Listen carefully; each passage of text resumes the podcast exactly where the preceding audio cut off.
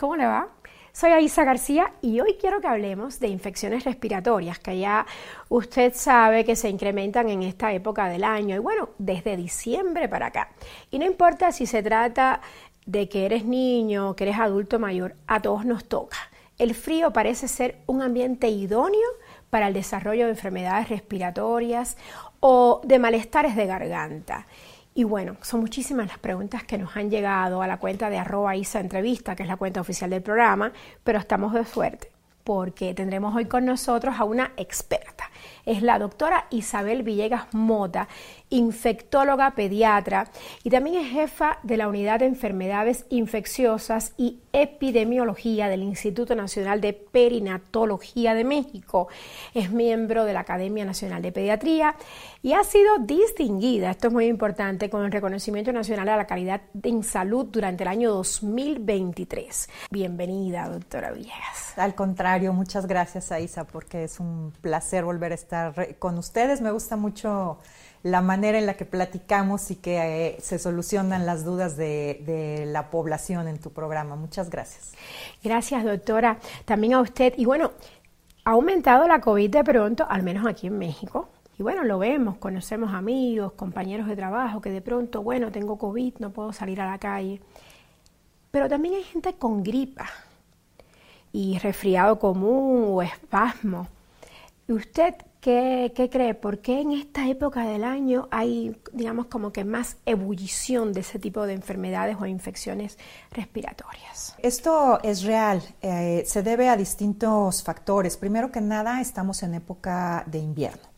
Eh, estos meses la temperatura se modifica y para que una infección eh, se dé, requerimos de tres factores. Esto es los factores que tienen que ver con el medio ambiente, los factores que tienen que ver con la persona, con el huésped y los factores que tienen que ver con el microorganismo, con el virus que infecta. Entonces, tú mencionas COVID y mencionas eh, influenza porque efectivamente dentro de todos los virus que nos pueden dar gripa, que son eh, muchos, algunos nos dan gripa o se conocen como virus eh, de todo el año, nos dan gripa durante todo el año pero específicamente en invierno hay estos virus que conocemos como invernales o de temporada invernal, dentro de los cuales principalmente está COVID, está influenza y voy a agregar virus incisional respiratorio. Son los tres principales virus que, encontramos, aunque también tenemos infecciones por otros como rinovirus, eh, adenovirus, eh, metaneumovirus, virus para influenza. Ahora, para ponerlo sobre la mesa estos tres que usted mencionó, la COVID, la influenza y el virus incisial. ¿Cómo diferencio cuál de los tres puedo tener? Es difícil, los síntomas son eh, ¿Similares? muy similares. Sí, los síntomas en general de cualquiera de los virus pueden empezar eh, por un malestar general. Como lo que decimos cuerpo cortado. Exacto, lo que la gente eh, nos refiere como cuerpo cortado o cansancio, fatiga, decaimiento. sueño, decaimiento. Esto es como el mal estado general, ese sentirse mal nada más. Y por algunos síntomas específicos que pueden ir, y a mí me gusta mencionarlos a veces de arriba hacia abajo para que la gente vaya identificando. Entonces, pueden ser desde el ardor de ojos o el lagrimeo de ojos o los ojitos rojos, eh, la secreción nasal, que esta puede ser, el moco puede ser espeso o puede ser muy fluido.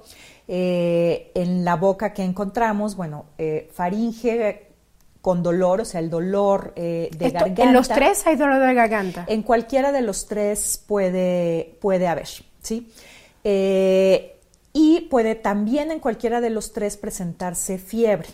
Mm. Eh, fiebre que puede ir desde un grado bajo hasta un grado muy alto, lo cual ya sería un dato de alarma. Pero bueno, estos síntomas son similares. Te, eh, voy a agregar también la tos, la tos que puede ser seca o puede ser una tos con, secreciones. ¿Qué es lo que sucede o cómo nos orientamos a cuál es el agente causal clínicamente antes de ir a las, a las pruebas? Primero que nada, a veces por el predominio de edad en la que se presenta. Interesante. Esto es, el virus sincicial respiratorio, por ejemplo, se presenta más en menores de 5 años. Sobre todo afecta mucho o los síntomas pueden cambiar en los menores de 2 años o en los bebés, en los lactantes. El virus de influenza se presenta más en los extremos de la vida. Eh, tenemos a los menores y tenemos a los adultos mayores. Y COVID se presenta en cualquier época de la vida, predominantemente, insisto, cualquiera se va a presentar en todos, pero son los datos que nos ayudan a, a tener una orientación. Y adicionalmente, los antecedentes de vacunación o de factores epidemiológicos, es decir, contacto con alguien enfermo, brotes en las escuelas, eh, familiares eh, en casa o tener que hacer visitas al hospital, todo esto nos va dando una orientación de qué es lo que se puede tener. De por dónde van los tiros. Correcto, de por dónde pudiera ir, ¿sí? Entonces, los síntomas son prácticamente los mismos. Pudieran ser los mismos, aunque hay algunos que han caracterizado más a, influenza, como son eh, el dolor de cabeza, por ejemplo, o sea, la, cefalea, eh, y se llega a sentir o se llega a describir eh, en un porcentaje importante también algo de síntomas gastrointestinales, náusea sobre todo. ¿En dónde? ¿En la dolor abdominal, en influenza. En influenza. ¿Y la influenza causa muerte? Cualquiera puede ocasionar la muerte, sí el sincicial respiratorio es más grave en los menores, eh, influenza y COVID, sobre todo en adultos mayores y en personas inmunocomprometidas, que son otra, otra población a tomar en cuenta. ¿Con cuál de estos síntomas hay que correr al médico? Temperaturas muy altas, temperatura de 40 grados, por ejemplo, temperatura que no se controla bien con un, eh, eh, con un analgésico o con un antitérmico. Estamos hablando que después de los 38 grados ya hay que estar cuidando más esto, ¿no? Correcto. Eh, después de los 38 grados es una, temperatura elevada, después de los 40 es un síntoma grave. Otro síntoma eh, a tomar en cuenta y de gravedad es la dificultad respiratoria. La dificultad respiratoria, bueno, los adultos son capaces de referirla, se puede sentir incluso como ansiedad, falta de aire, pero en los niños es diferente. Los niños pueden no saber identificarla y no decirlo, así que es importante observarlos porque podemos ver que respiran más rápido, respiran eh, eh, eh, tratando de meter más aire o más rápido o con una disociación tóraco-abdominal, le llamamos, es decir, vemos como la pancita y el tórax se inflan y se desinflan, digamos, de manera coloquial. Eh, de manera rápida y permanente y esto nos habla de que hay una dificultad respiratoria o las costillitas pueden verse muy marcadas tratando de, meter mucho aire. Con un mayor esfuerzo por meter aire. Correcto. De acuerdo, doctora. Oiga, ¿y por qué se propagan más los virus en, en invierno? ¿Hay algo en el medio ambiente que hace que fluyan más los virus, que tengan luz verde? Sí, los factores del medio ambiente, sobre todo la temperatura y la humedad, influyen en la presencia de infecciones respiratorias. Por un lado, porque eh, la viabilidad de los virus cambia con la temperatura. Ahí está. Entonces, eh, son más resistentes, digamos, ¿no? Sobre todo estos virus de los que estamos hablando, de los invernales, y porque en su interacción con las personas, las personas también modifican el sistema inmunológico dependiendo de la temperatura y la humedad del medio ambiente. Por eso es importante. Doctora, con tantos contagios en las escuelas, ¿hay forma de prevenir que mi hijo se enferme? Sí, sí hay forma. Hay distintas maneras de, prevenir infecciones. Eh, una muy importante son las vacunas y podríamos hablar mucho de vacunas porque específicamente vacunas para estos tres virus las tenemos. Para eh, sincicial respiratorio no hay, solamente hay ahora una vacuna que se coloca eh, o que se administra a las mamás para poder proteger a sus bebés. Mismo caso con influenza, se puede eh, administrar a las mamás para proteger a la embarazada, a su recién nacido y también a toda la población. Y bueno, con COVID también hemos aprendido muchísimo y sabemos cómo han estado evolucionando, podemos platicar también de cómo han estado evolucionando las vacunas. Pero adicionalmente, eh, hay medidas que pueden estar en, nuestras manos. Entonces, en el caso de escuelas, como, como la pregunta que, que, nos hacen, o de lugares donde se concentran los niños, es importante que estos lugares estén bien ventilados, que haya una adecuada circulación de aire. Cuando estamos en lugares cerrados, lo que sucede es que se concentran ahí todas las partículas eh, que salen las gotitas y los aerosoles de cuando hablamos, de... Eh, ¿Incluso en invierno abrir ventanas? Incluso en invierno abrir ventanas. Es importante que haya circulación. Si no podemos abrir ventanas por el frío o por la temperatura, entonces es importante tener también filtros de aire que hay algunos que podemos hacer de manera casera, hay algunos que se pueden comprar o tratar de estar abriendo puertas o tener circulación del aire de alguna manera por un lado y por otro lado tratar de mantener distancia o no estar mucho tiempo en áreas eh, de concentración de muchas personas.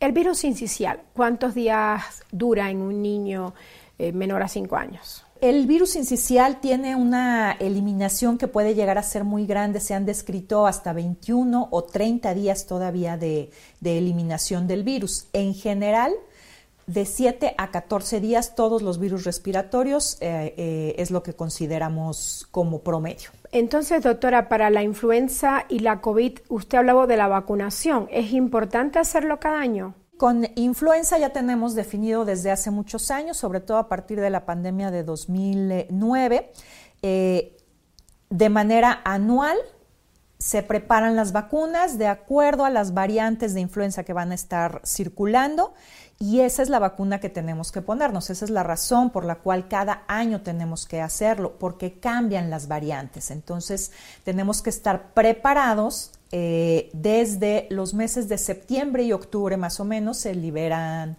eh, las vacunas, las podemos aplicar para estar preparados en estos meses de invierno, que son diciembre, enero, febrero, que es cuando más contagios eh, se van a presentar. La de COVID, como saben, continuamos aprendiendo, así que las recomendaciones actuales son hacer una vacunación sí anual para personas que no tienen factores de riesgo, pero cada seis meses o, a los seis meses si son personas con muchos factores de riesgo de complicarse o de morir en caso de que se infecten eh, de COVID. Finalmente, doctora Villegas, ¿usted nos puede dar algunas recomendaciones así muy breves para que nosotros pasemos de largo de las enfermedades respiratorias cuando estamos en una época invernal? Sí, eh, mantenerse bien hidratado, alimentarse efectivamente con frutas, verduras y una cantidad adecuada de proteínas, porque todas nos ayudan a reforzar las células de nuestro sistema inmunológico, protegerse del frío y evitar estos cambios eh, bruscos de temperatura, así como la utilización de cubrebocas en espacios cerrados, tratar de mantener eh, nuestros espacios ventilados y sin alta concentración de personas y una muy importante es lavarse las manos o higienizarse las manos con alcohol gel de manera frecuente. Muchísimas gracias, muchísimas gracias, doctora Isabel Villegas. Importantísimo todo lo que nos ha dicho y como siempre repetimos en entrevista especial de Guía tu Cuerpo, en este programa, la prevención es la clave para garantizar que si nos enfermamos, bueno, pues que sea con síntomas y dolores leves, digamos que nosotros los podamos manejar bien y sobre todo que sea en casa para no tener que ir al hospital. Así que hay que tener siempre en cuenta la prevención, todas estas sugerencias que nos ha dado la doctora Isabel Villegas.